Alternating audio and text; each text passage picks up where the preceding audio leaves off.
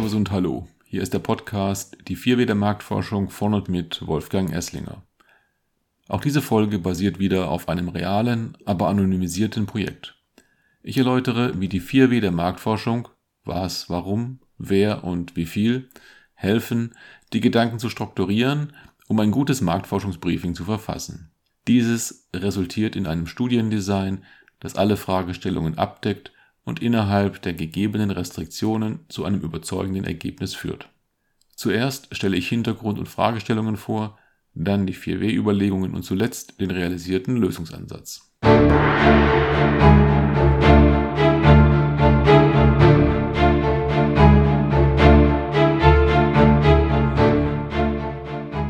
Fallstudie Positionierungsanalyse wie finde ich eine zukunftsfähige Positionierung für meine etablierte Marke? Heute geht es um eine FMCG-Marke, die seit vielen Jahrzehnten am Markt ist. Das Umfeld ist schwierig, unter anderem ist der Markt preisgetrieben und rückläufig. Dazu kommt eine über Jahre inkonsistente Markenführung mit zahlreichen Produkteinführungen und Packungsdesign-Relaunches, meist ohne adäquate kommunikative Unterstützung.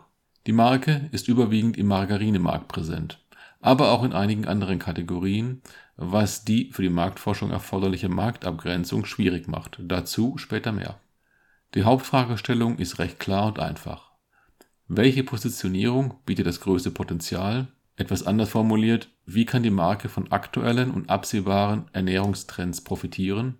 Grundsätzlich geht es also darum, wie es mit der Marke weitergehen soll. Und wie meist leiten sich aus der Hauptfrage etliche weitere Fragen ab, die beim Studiendesign zu bedenken sind. Starten wir mit dem ersten W. Was will ich wirklich wissen? Zuerst, wie wird die Marke wahrgenommen? Aber auch, warum wird die Marke gekauft? Das gleiche interessiert für die einzelnen Produkte der Marke. Ebenso wichtig, wie werden die Wettbewerber gesehen?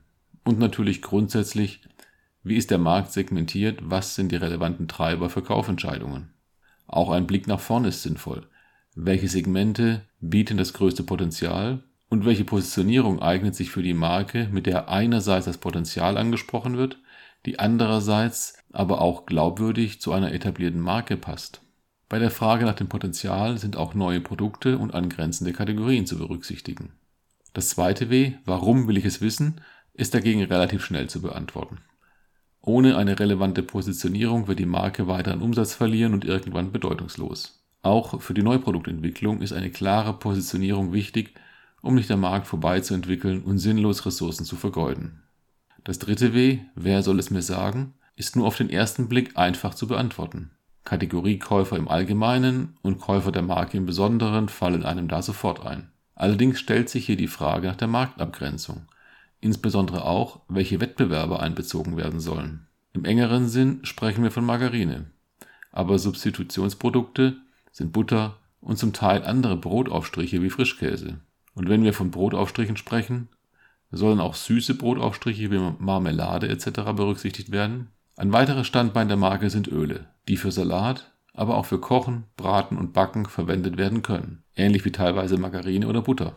Und dann stellt sich noch die Frage nach Kauf oder Verwendung. Wer entscheidet im Haushalt über Produkt bzw. Marke? Das vierte W, wie viel darf es kosten sollte dem Ernst der Situation entsprechend beantwortet werden. Einerseits ist eine grundlegende Positionierungsstudie angedacht, bei der es um das langfristige Überleben der Marke geht. Andererseits ist das Unternehmen nicht unbedingt marktforschungsaffin, der überwiegende Teil des Budgets geht, wie so oft, für Haushalts- bzw. Handelspaneldaten drauf. Insgesamt wird klar, dass wir es mit umfassenden und komplexen Fragestellungen zu tun haben. Wie könnte nun ein Studiendesign aussehen? Da die Ergebnisse auch in ihrer Größenordnung dargestellt werden müssen, also Segmentgrößen oder Potenziale in Umsatz oder Volumen, sprechen wir von einem quantitativen Ansatz. Ideal wäre sicher eine qualitative Vorstufe, um Gedanken und Sprache der Konsumenten besser kennenzulernen. Aus Zeit- und Budgetgründen muss darauf jedoch verzichtet werden. Stattdessen haben wir, auch um den geringen Bezug zur Marktforschung im Unternehmen zu berücksichtigen, ein Workshop-basiertes Vorgehen empfohlen mit einem Setup-Workshop, unter anderem mit Marketing, Vertrieb und Produktentwicklung, greifen wir auf das relevante interne Know-how zu. Stakeholder-Interviews nutzen wir, um die Sichtweise der Geschäftsführung und weiterer betroffener Personen zu erfassen und um Commitment für das Projekt zu erhalten. Im weiteren Projektverlauf arbeiten wir mit einem Ergebnisworkshop sowie einem Positionierungsworkshop, ebenfalls jeweils abteilungsübergreifend. Das fördert Involvement und erleichtert die Umsetzung der Ergebnisse. Für die Datenerhebung verwenden wir einen KV-basierten projektiven Ansatz. Das heißt, wir arbeiten mit einer hohen Fallzahl von selbst ausgefüllten Online-Interviews. Der projektive Ansatz dient dazu, rationalisierte Antworten zu vermeiden. Zwar ist die Kaufentscheidung in jeder FMCG-Kategorie vorrangig emotional getrieben, aber bei einer sogenannten Low-Involvement-Kategorie wie Margarine im weitesten Sinn gilt das umso mehr. Angestrebt wird eine bedürfnisorientierte Segmentierung, was aufgrund der Produktvielfalt und mehrerer Kategorien eine gewisse Herausforderung darstellt. Wir sehen, dass aus der einfachen Frage nach der bestmöglichen Positionierung sich schon für das Studiendesign zahlreiche relevante Zusatzfragen ableiten lassen. Hier ist besonders das Wer relevant, das sich durch die Marktabgrenzung bestimmt. Die Studie wurde übrigens wie geplant realisiert und lieferte eine klare Empfehlung, die auf der ursprünglichen Positionierung der Marke aufsetzte und diese modernisierte. Die Umsetzung im Markt fand, bedingt durch Unternehmensentwicklungen und Personalveränderungen, bisher nur teilweise und stark verzögert statt. Das war's für heute. Vielen Dank fürs Zuhören. Über Feedback und Fragen, auch Themenvorschläge, freue ich mich. Bis bald. Ihr Wolfgang Esslinger.